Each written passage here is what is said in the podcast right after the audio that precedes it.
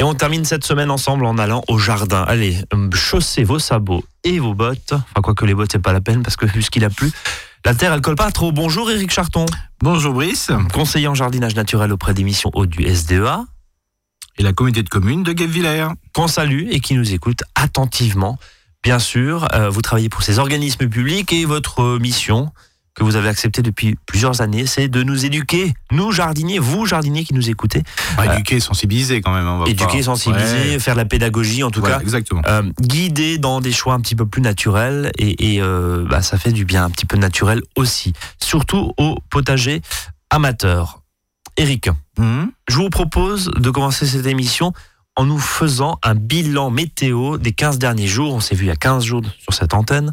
Euh, depuis, bah, toujours pas d'eau, j'ai envie de dire. Non, pas d'eau. hein, donc les bottes, c'est pas la peine. Donc c'est pas la peine. Donc euh, vraiment, le, euh, je conseillais toujours de, de semer le gazon parce qu'on on risque d'avoir des, petites pluies. Ben, malheureusement, même, en- même à cette période-là, ceux qui sèment le gazon, parce que c'est la meilleure période, ben, obligé d'arroser. C'est quand même assez exceptionnel.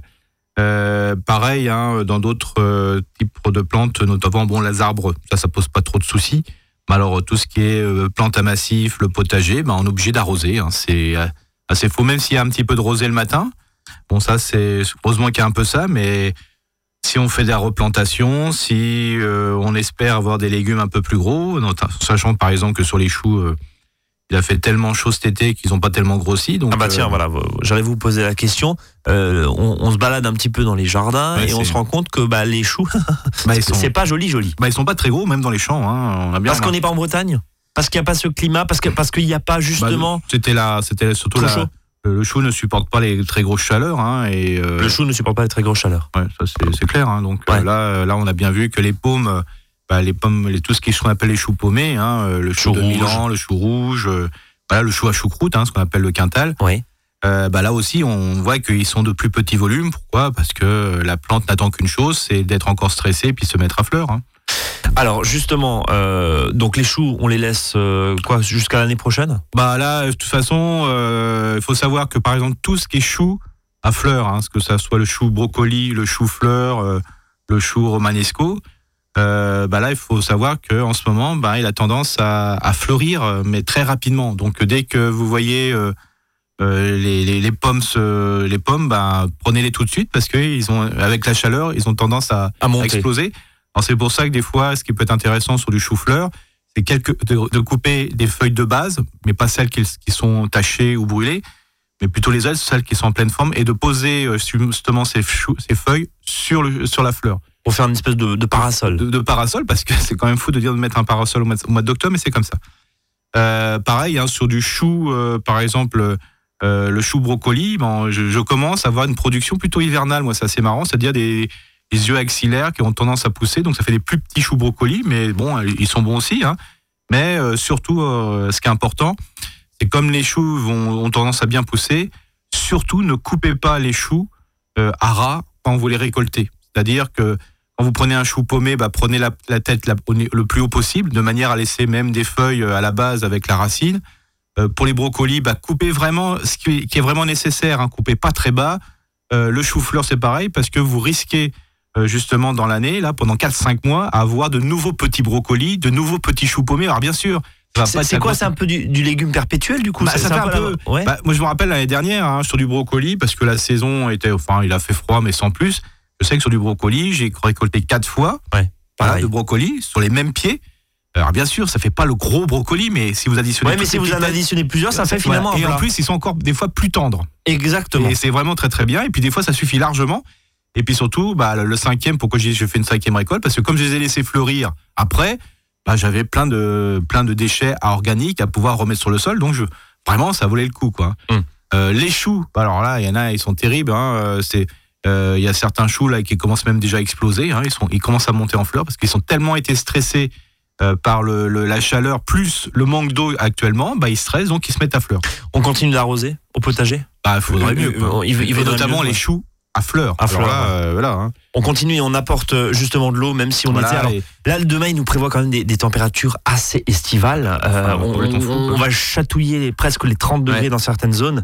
En, en Alsace, c'est hallucinant, ça, quand Ah même. oui, oui, alors c'est pour ça que, par exemple, tout ce qui est bouturage qu'on commençait au mois d'octobre, bah, je dirais. Il faut décaler, quoi. Décaler, parce Ouais. que je veux dire, le bouturage, euh, c'est facile à faire. On coupe, on met dans le sol, pour faire simple, on met dans le bon sens, n'importe quoi, les branches euh, autres. Mais ce qui est, impor- ce qui est important, c'est qu'il faut que ça soit tenu à l'eau, quoi. Parce que si les bourgeons euh, commencent à dessécher, c'est fini, quoi. Donc, arroser du bouturage actuellement, si la première fois quand on les met en sol, mais après, c'est terminé. Là, euh, moi, je dirais, il faut encore décaler, quoi. On n'a euh, pas besoin de commencer à débarrasser là euh, Ah bah là, bah si. Alors là, prends. quand, quand même. Bah, globalement, je, ce qui est important, c'est que plus il fait chaud, plus il faudrait déjà, bah, par exemple, un truc qui est important, je reviens sur les choux, bah, les feuilles qui sont déjà tachées en bas, bah, nettoyez vos choux, nettoyez vos, vos céleris, nettoyez, enfin toutes les branches euh, actuellement, sans les déraciner, hein, mais enlevez tous les déchets. euh, profitez ça, prenez ce, ce prétexte-là pour justement le mettre au sol de manière que la moindre humidité de la nuit, bah, grâce au paillage que vous avez fait là, même s'il peut être succinct, va permettre de garder cette humidité. Quoi. Et reste au, au sol Au et ça sol, permet d'éviter d'arroser. euh, Il faut savoir que sur du déchet végétal, il y a plus de rosée que sur une terre. D'accord. Donc on paille encore une fois, Ouais. même là au mois d'octobre avec oui, bah, euh, c'est encore ce rythme euh, un petit peu, euh, un petit peu étrange.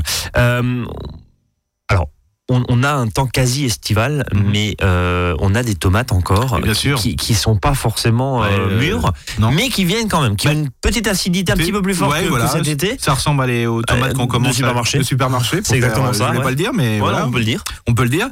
Mais bon, elles sont quand même bonnes. Euh, c'est le, en ce moment, c'est c'est le pied pour les tout ce qui est euh, poivrons euh, et aubergines. Hein. Les poivrons. Alors qu'on est en octobre, quoi. Ouais, c'est ça, On les est presque poivrons, mais fleu- Ils, fleu- ils fleurissent encore mieux. Ouais. Je trouve qu'il y a une Que certaine époque, parce que comme ils sont, les pieds sont beaucoup plus gros, parce qu'on on est, on est plus sur des plantes, je dirais, on est sur des arbustes. C'est ça. Euh, les, les pieds des poivrons, ils sont bruns. Donc, Les euh, aubergines, vous voilà. vous cachez dedans, quoi. Enfin, Ouais, c'est c'est ça. c'est- c'est une forêt. Et là, j'invite les gens, même, euh, il y a des poivrons, ça fera faire mal au cœur quand ils vont mourir, parce qu'ils sont tellement beaux. Euh, j'invite les gens de, de pouvoir les déterrer euh, pour pouvoir les remettre dans des pots. Alors bien sûr, prenez une grosse grosse motte, quoi. Tenez bien à l'eau et si vous avez un endroit dans votre maison, voilà, euh, qui Une peut véranda ou une serre, ça- peut- ça peut se faire, Ouais, ça. ouais, ça peut se faire. Hein, et de toute façon, il faut savoir, hein, toutes ces plantes-là, ce sont des plantes entre guillemets vivaces, hein, c'est-à-dire dans leur pays hein, d'origine. Euh, elle a un pied de tomate pour rester de 3 ans si, si les conditions de vie euh, lui correspondaient. Donc euh, voilà, c'est comme ça, c'est intéressant.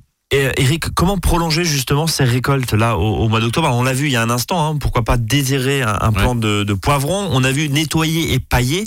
Euh, Est-ce que sur d'autres, parce que bon, courgettes, concombres, tout ça, il n'y a plus rien. ça c'est fini. Bah, là, c'était l'oïdium. Ouais. De toute façon, alors même des fois, on peut se dire, si j'avais su, j'aurais pu semer un peu plus tard. hein, C'est-à-dire, j'aurais pu semer au mois de juillet. Ça aurait pu permettre prolonger la pour récolte, Voilà, ouais. avec des nouveaux plants et compagnie, en sachant qu'il aurait fallu les tenir à l'eau. Mais pour ça, c'est un enseignement pour 2019. Allez, euh, on, on va pouvoir semer des courgettes euh, dans la, dernière quinzaine de juillet pour avoir de nouveau une petite récolte euh, au mois de à cette si, période-là. hein. si le temps reste. On va marquer une première pause dans cette émission Azure FM 13h08. On retourne au jardin dans un instant, au jardin tout sec, justement, ce sol qui a souffert et ces légumes qui ont souffert. Restez avec nous, à tout de suite. À votre service, le magazine pratique qui vous facilite le quotidien. 13h, 13h30 sur Azure FM. Yeah.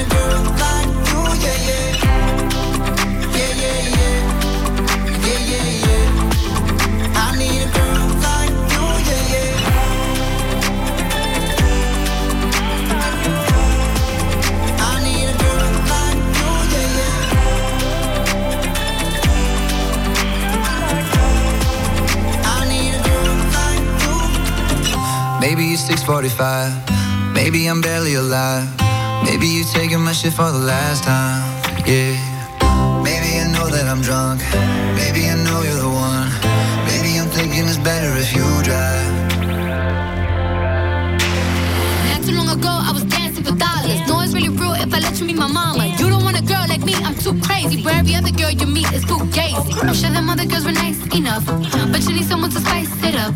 So who you gonna call? Cardi, Cardi. Come and rev it up like a Harley, Harley. Why is the best food always forbidden? I'm coming to you now, doing 20 over the limit. The red light, red light, stop. I don't play when it comes to my heart, let's get it though. I don't really want a white horse in a carriage. I'm thinking more white horses and carriage. I need you right here, cause every time you fall,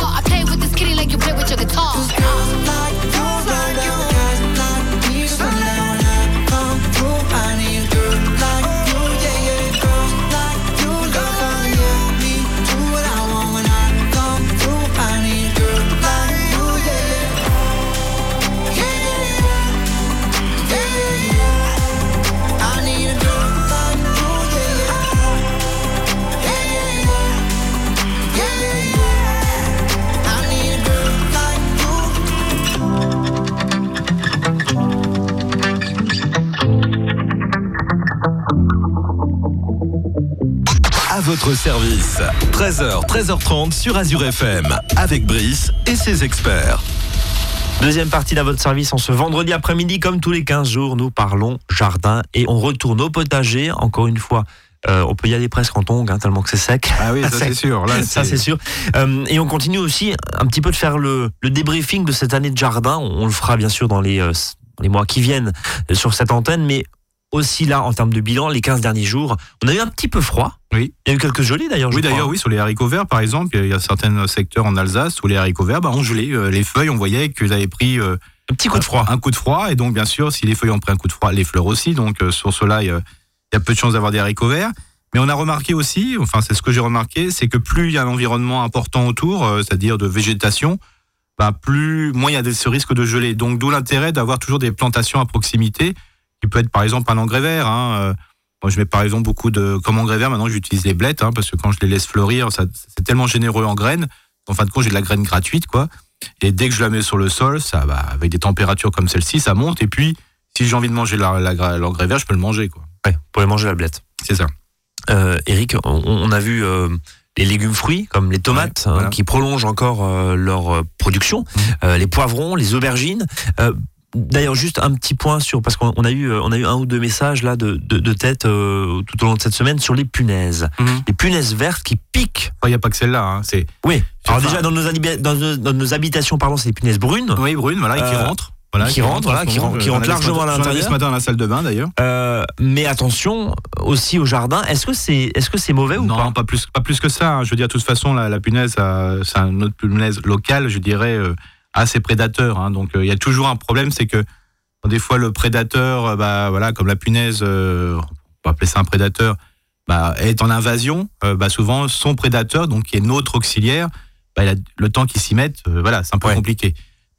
Enfin, Pour- sur les tomates, j'ai quand même l'impression que les, que fruits sont piqués. Ils et en tout cas, c'est les témoignages qu'on a là. Ouais. Les fruits sont piqués. euh, et du coup, bah, ça, peut- ça, ça, peut ça faire, dépérit, peut- quoi. peut avoir des, des pourritures hein, complètement. Mais actuellement, bah, à part euh, les auxiliaires, oiseaux et compagnie, sur la punaise, on n'a pas grand chose. Il n'y a pas grand chose. Il n'y a pas grand chose à, À part les ramasser, peut-être. Voilà, euh, les ramasser, ouais. voilà, euh, les. Mais je veux dire, voilà, c'est.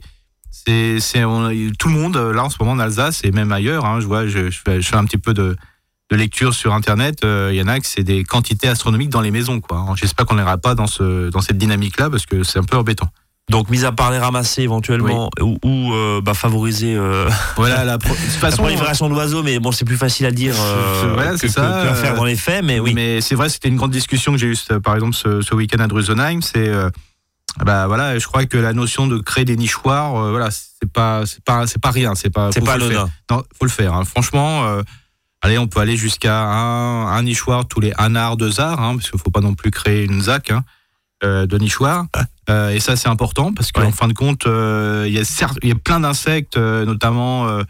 on verra ça après sur les fruits, tout ce qui est voilà les carpocaves, ce qu'on appelle le verre de la pomme par exemple ou de la poire. Bah ça peut la, la meilleure des luttes, hein, c'est quand même l'oiseau quoi. hein. Alors justement, on a parlé de ces légumes fruits. on va parler des légumes racines. Je pense ouais. notamment au céleri. Je pense notamment à la patate, La patate. la, euh, la pomme de terre. Tout, tout ça, on les, on, les alors, la patates, on pomme les a de sorties terre, quand même. euh, pardon On les a sorties depuis longtemps, les pommes de Bah terre. là, on- justement, on pourrait se dire que les pommes de terre, euh, bah, Elles auraient pu rester dedans. bah, elles peuvent rester. Moi, en fin de compte, moi, j'ai laissé la moitié de la récolte encore, euh, de la petite récolte en terre. hein. Et alors, c'est vrai qu'elles peuvent patater, hein, comme je dis. Souvent, elles peuvent redémarrer. hein. J'ai des pieds de pommes de terre qui redémarrent. Donc, ils refont des pommes de terre. c'est complètement fou. Mais je veux dire, l'intérêt, c'est de vraiment d'en laisser dans le sol parce qu'une fois que vous avez enlevé ces pommes de terre, vous avez ça sorti du sol, ça y est, ça commence à, à germer, ça commence. Alors que dans le sol, ça ne germe pas. Alors, tant que le sol n'est pas gras ou il y a des risques de pourriture ou euh, par rapport aux, aux prédateurs, vous n'avez pas de problème de vers, ce qu'on appelle les vers fil de fer ou topin, euh, bah, autant laisser dans le sol. hein. Euh, Bon, par contre, il faut qu'avant le 1er novembre, vous les ayez sortis parce que si, par chance, il pleut à fortement, euh, les pommes de terre, quand elles sont gorgées d'eau, quand vous les sortez, si elles n'ont pas le temps de, de sécher, bah, ce qui se passe, il y a de la pourriture. Voilà. Et puis normalement, quand on récolte les pommes de terre, on les laisse un peu sécher au soleil sur le sol. Là, euh, Ouais. on comprend bien Alors, que c'est ah oui, compliqué attention ça si aussi. jamais il pleut. Merci Brice de, de- de préciser. Si vous laissez les pommes de terre, euh, ne- vu les températures qu'il fait à l'extérieur, ne les laissez pas euh, deux jours, quoi, hein, parce Oui. qu'elles sont toutes vertes. euh, Une après-midi. voilà, voilà, une après-midi, tout simplement, ça suffit largement vu les températures, de manière qu'on puisse facilement les dépoussiérer ou enlever la terre avec une brosse, sans choc, euh, pour ne pas laisser les pommes de terre. Bon. Voilà. Alors là, ça, on se plaint un peu. Enfin, vous vous plaignez depuis 13 heures sur, le, sur la météo qui est, qui est changeant et qui induit, bien sûr, et encore une fois, à notre niveau de, de, de petit et à votre niveau de potager amateur, de jardinier amateur, et, et ceux qui nous écoutent bah, se disent, bah, oui, euh, c'est- on- c'est plus comme avant. Hein, Mm. On gagne, euh, surtout cette année, hein, on, on a eu un printemps quasiment inexistant, et puis on gagne un mois, un mois et demi, voire presque deux mois sur la saison, avec euh, des haricots, vous le disiez il y a, il y a quelques minutes, euh, qui sont encore là, euh, accrochés, et on peut encore dans certaines zones en récolter. Euh, Est-ce qu'il y a d'autres travaux à faire au jardin? Je pense notamment aux, planta- aux- aux plantations, pardon, au potager, euh, pour les petits fruits, pour, euh, Bah, pour ce déjà genre de... potager, alors qui n'est pas tout à fait du potager, Oui, enfin, bah, petits fruits, oui. planter des, fraisiers, hein, c'est oui. encore le, la bonne période, en sachant que ne, ne pas, faut pas se gêner pour utiliser les stolons, hein, c'est-à-dire euh, les plantes filles qui viennent des plantes mères, hein, qui sont issues de, de, ce- de cet été, s'il y en a eu, hein, parce que c'est vrai que cette année c'était un peu compliqué pour la production de plantes, plantes filles. Euh, c'est le bon moment aussi pour euh, toujours autour du potager de, planter les fameuses plantes aromatiques. Alors il n'y a pas trop de grands risques. Euh, là, je veux dire que même que la sécheresse, que le manque d'eau puisse les tuer. Donc là, vous pouvez planter à foison, hein, que ce soit la sauge, que ce soit le thym, que ce soit le romarin. Là aussi, vous pouvez, si vous tenez un petit peu à l'eau les pieds, la première fois, c'est tout ce qui est ce bouturage de ces mêmes plantes, hein, donc thym, romarin et, et sauge. Ça se prend très très bien. Euh, là, faut pas, faut pas, faut pas avoir peur de planter. Alors, bien sûr, au jardin d'ornement, euh, bah là, on y va quoi. On y va. C'est-à-dire Euh, bah, plantation. On fait des trous. Ouais. Déjà, les trous sont assez faciles à faire. Hein, ils sont, comme ils sont pas trop gorgés d'eau. Et là, on peut planter vraiment de, de, de la plante de rocaille jusqu'à l'arbre de Roget. quoi, hein, Il n'y a pas de souci. Tant que vous pouvez- en récupérer chez les pépiniéristes, d'ailleurs, qu'ils offrent déjà une belle gamme de, de plantations. Bien sûr, tout ce qui est plantation en conteneur, vous cassez pas la tête. Là, c'est facile à faire. On dépote et, on, et on, on met dans le trou. Mhm. Et puis, il y, a un- il y a un point qui est important au jardin d'ornement. C'est euh, le bon moment. Parce que là, on a une, vraiment une- un choix qui est vraiment important au niveau des, des grandes surfaces et chez les professionnels aussi. Euh, c'est c'est tout ce qui est les bulbes. Les bulbes à floraison printanière. C'est le moment. C'est le bon moment, en sachant que les bulbes à floraison estivale, qui sont encore en pleine fleur, laissez-les dans le sol pour l'instant. hein. Euh, Vous avez tout à fait le temps jusqu'à décembre pour sortir les dahlias, pour sortir tout ça. Ça fleurit, c'est très généreux. Par contre, faut penser en même temps, c'est pour ça que des fois le jardinier est un peu schizophrène, parce qu'en même temps, faut replanter des bulbes, enfin, on n'en finit plus. Euh, donc là, par contre, tout ce qui est plantation euh, euh, des bulbes à floraison et euh, printanière, hein, que, que va être euh, les jacinthes, que va être les jonquilles, les narcisses, euh, les crocus, enfin, toutes ces plantes-là, les tulipes, bien sûr, c'est le bon moment. Alors, quelques petits conseils. Il faut quand même bien gratouiller le sol. En tant que possible, bah, enlever, bah, je veux dire, ce qui pourrait concurrencer les bulbes. hein. Par exemple, euh, dans certains sols, vous avez tout ce qu'appelle les boutons d'or, quoi. Euh, voilà, dans les sols qui sont un peu plus lu- euh, humides. Vous avez le chien dent, vous avez tout ce type de plantes qui peuvent concurrencer, je dirais, la pousse des bulbes. Donc ça, faut déjà les enlever, mais à cette époque, c'est assez facile quand le sol est sec.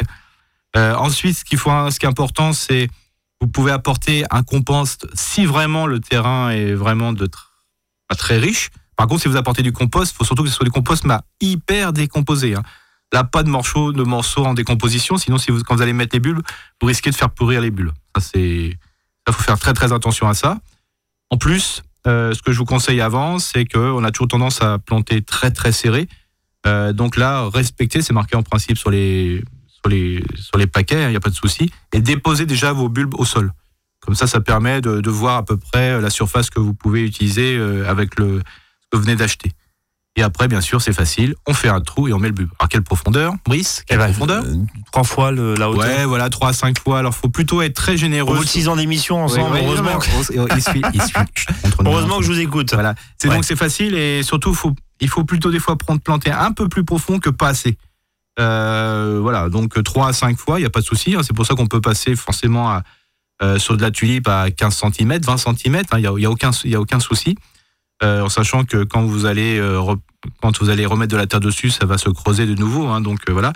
Évitez de planter les bulbes avec un plantoir conique. Oui. Parce que quand on fait qu'un plantoir conique, le principe c'est que quand on va mettre le cône, mais bien sûr, le, le- le bulbe, bien sûr, ça va pas aller jusqu'au fond et il y aura de l'air au niveau des racines. Ça va pourrir. et ça va pas. Ça- ça serait le contraire, c'est pas grave, mais là, quand il y a des racines, ça va pas. Donc, utilisez plutôt un plantoir à bulbe ou carrément une houlette. hein, vous faites un trou un peu plus grand, vous déposez, puis vous refermez. C'est aussi, bien. Alors, bien sûr, quand vous allez terminer euh, de, planter vos bulbes, ben, un petit coup de flotte dessus, voilà, pour euh, humidifier un peu le tas et puis un petit peu pour tasser. Vous pouvez même tasser légèrement à la main, mais sans plus. hein, ne, ne prenez pas le, râteau et, exprimez-vous pas avec violence, c'est pas la peine. Et après, bien sûr, bah, couvrez un petit peu de feuilles. Alors, ce qui est, ce qui est super joli et ce qui est très intéressant, c'est par exemple de tondre votre pelouse avec la tondeuse et en même temps vous ramassez l'herbe et en même temps vous ramassez des feuilles qui seront pré-broyées. Comme ça, vous mettez dessus, ça permet de faire un- une belle finition. Bien. Ça, c'est le bulbe. Eh ben, on va refaire euh, une pause. On va remarquer une pause. On va puis on va aller, bulbe. on va se reposer le bulbe et on va aller, je pense, du côté du verger où vous parliez de carpocaps. C'est bien ça, c'est pas facile joli, à hein, dire, c'est- c'est joli, mais euh, c'est la terreur des euh, arboriculteurs amateurs. Euh, mais en tout cas, voilà, Ouais. bah, en gros, c'est les pommes, euh, c'est les pommes pourries. On va dire ça comme ça. Les pommes véreuses. Allez, y a-t-il un verre dans le fruit? On va voir ça dans un.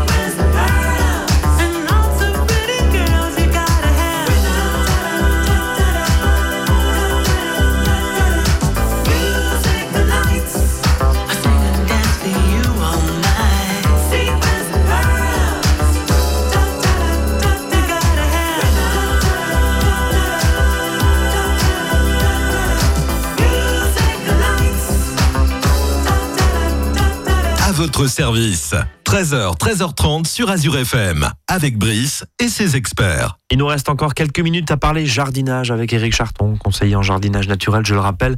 Et on le retrouve sur Facebook, Jardin et Biodiversité, Jardin et biodiversité en Alsace. en Alsace, voilà, sa page Facebook euh, où il partage plein plein de choses. On vous invite bien sûr à suivre les aventures, j'allais dire d'E- d'Eric, mais en tout cas, euh, ce qu'il partage comme, comme article, ça permet aussi de, de, bah, de s'ouvrir à d'autres techniques.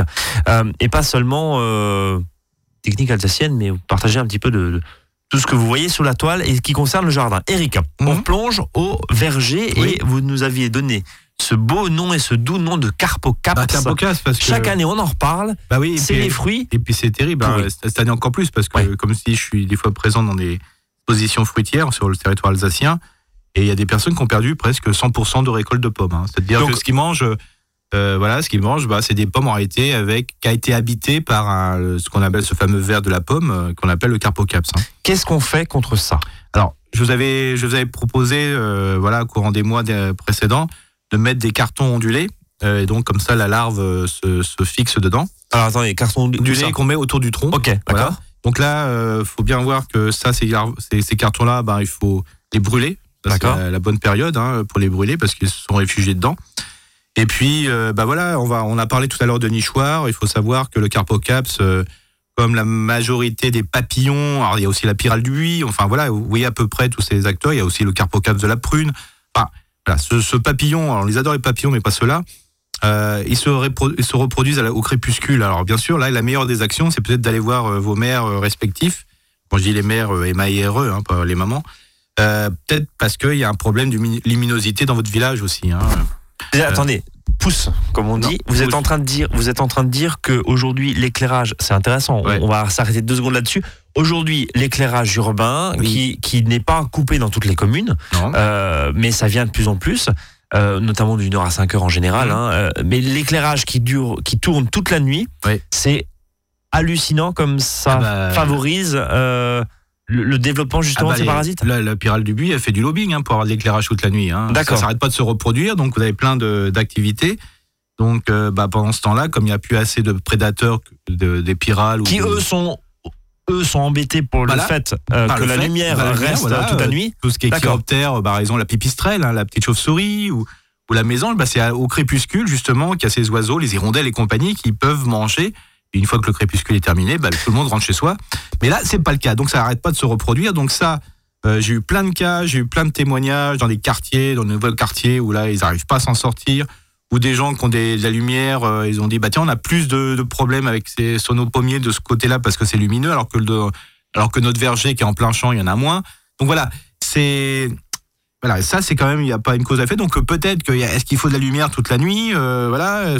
c'est super intéressant autre ce que vous débat. dites. c'est un autre Ouais. débat, mais on sait qu'on provoque la, la pollution nocturne. Et d'abord, on en parle de plus en plus, hein, énergétiquement, et puis aussi euh, par rapport, voilà, à l'être humain, par rapport aux bestioles. Donc, il, il y a peut-être quelque chose à voir là-dessus. Vos témoignages disent très Ouais. concrètement qu'il Ouais. y a une influence de l'éclairage nocturne dans les villes, dans les villages, on dans les quartiers, On l'a encore dit à Drusenheim ce week-end. les ravageurs. Ouais.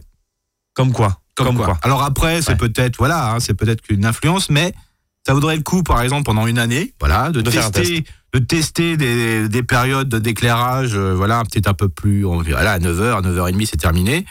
Bah voilà, peut-être tester et voir peut-être les conséquences. Hein. Alors, je veux dire, on sait bien sur la sécurité euh, de l'humain, faut pas oublier quand même le jardinier dans le coup, ou la jardinière. Mais je veux dire, peut-être que par rapport à la faune et à la flore, il y a peut-être quelque chose d'intéressant.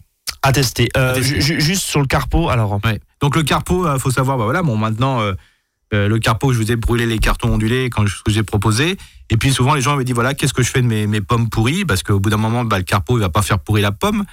Euh, il fait pas pourrir la pomme, mais au bout d'un moment, comme il a, le fruit a été blessé, comme le fruit a chuté, bah et il va- après il y a les moisissures qui vont s'installer dedans tout naturellement. Euh, et puis aussi tous les déchets, bah, justement des personnes qui ont apporté leurs pommes pour faire du pressage de fruits. Hein, euh, en Alsace, ça ouais. fonctionne vraiment super bien. Et heureusement, merci aux, merci aux associations d'arboriculteurs euh, qui font ça. Euh, bah là, bah, tout ce déchet-là, bah, il faut savoir, il y en a qui sont obligés de le récupérer, et ça tant mieux pour eux, parce que c'est une véritable richesse. Que je vous invite, c'est mettre euh, pommes ou euh, déchets de, de pressage, je dirais en andin, euh, couverts de feuilles. Euh, alors le mieux, ça serait de le mélanger avec des feuilles, puis après de le couvrir. euh, ça vous fait un espèce de, de mélange assez sympathique qui va faire que dans, dans 12 mois, bah, vous avez vraiment un compost de très bonne qualité. Pendant ce temps-là, comme je le dis souvent, Donc bah, du compost de pommes. Ah Pardon, oui, moi, j'ai là, Même les moment- pommes pourries, il n'y a, aucun Ah risque. On les, franchement. on les met sur un tas, on les couvre Alors, de feuilles. Moi, je, je prends toujours l'exemple d'un- verger euh, que, je, que je suis euh, voilà, par des animations. Alors là, ils mélangent, là, en ce moment, ils sont atelier de jus de pomme. Bon, vraiment, hein, c'est un andin qui fait plus de 20 mètres de long. Hein, c'est c'est pas quelque chose de rien. Ils mettent tout ça, les pommes qui étaient un peu pourries, tout ça, ils mettent ensemble. Ils mélangent ça avec de la- du foin ou de la paille ou des feuilles, ce qu'ils ont en ce moment. Quand je retourne au mois de mai, je, je plaisante pas, on entend les vers de terre. Il y en a tellement, mais c'est des, des nœuds, c'est incroyable. Et après, euh, 12 mois, ap- euh, 6 mois après, donc c'est-à-dire à l'automne, je reviens souvent faire une animation. Voilà, il y a le résultat. Hein. Ouais. C'est exceptionnel, quoi. C'est un le le, le, le, la- le compost tient. Excusez-moi, j'ai un peu d'émotion. Euh, le compost tient même pas dans la main tellement que ça. Tellement que ça grouille. Non, non, non. Le, compost est tellement grumeleux que ça fait comme si vous aviez des petits, vraiment des grumeaux dans la main. C'est vraiment exceptionnel. Donc, euh, ne gâchez pas cette matière première. Euh, ce que vous faites, bah, mélangez avec des, voilà, euh, tout ce que vous pouvez, euh, tout ce qui est déchets or- organiques secs, de la feuille, du foin, ou peut-être de la paille si vous en avez. Et puis, bien sûr, planter des courges dessus pendant, euh, après la saison, je dirais, de, de mai jusqu'à octobre. Comme ça, vous êtes tranquille. Le, cas, le tas est protégé. Et le résultat sera très intéressant quand vous récupérez le compost. Eric, on est très en retard. Je sais. Euh, Deux deux ou trois dates. De du 12 au, 13 au 14 octobre, il y a la fête de la science à Colmar. Oui. Euh, Là, vous retrouvez l'Observatoire de la nature. Le 13 octobre aussi, euh, vous avez le CSA qui fait un chantier nature à La Rotelard. Donc, rendez-vous à 9h et à 14h. À 4, le 14, les arbres. dimanche. Pardon? Ce dimanche. Le dimanche, hein, voilà, vraiment, là, vraiment dans l'actualité. Les arboriculteurs de Fastal font un rendez-vous au verger école euh, pour démonstration de taille. Et puis, euh, le, de nouveau le 13, euh, donc euh, ce, ce- ce samedi, vous avez un rendez-vous à la plateforme de déchets verts de Michel Barleau. Et là, on vous apprendra à transformer vos déchets verts en or brun. Allez, on est très en retard. Merci infiniment, Eric, pour euh, ces euh, informations au jardin. Nous, on se donne rendez-vous lundi, 13h, 13h30. Très, très, très, très bon week-end à tous et à toutes. Eric, à dans 15 jours. À dans Salut. 15 jours.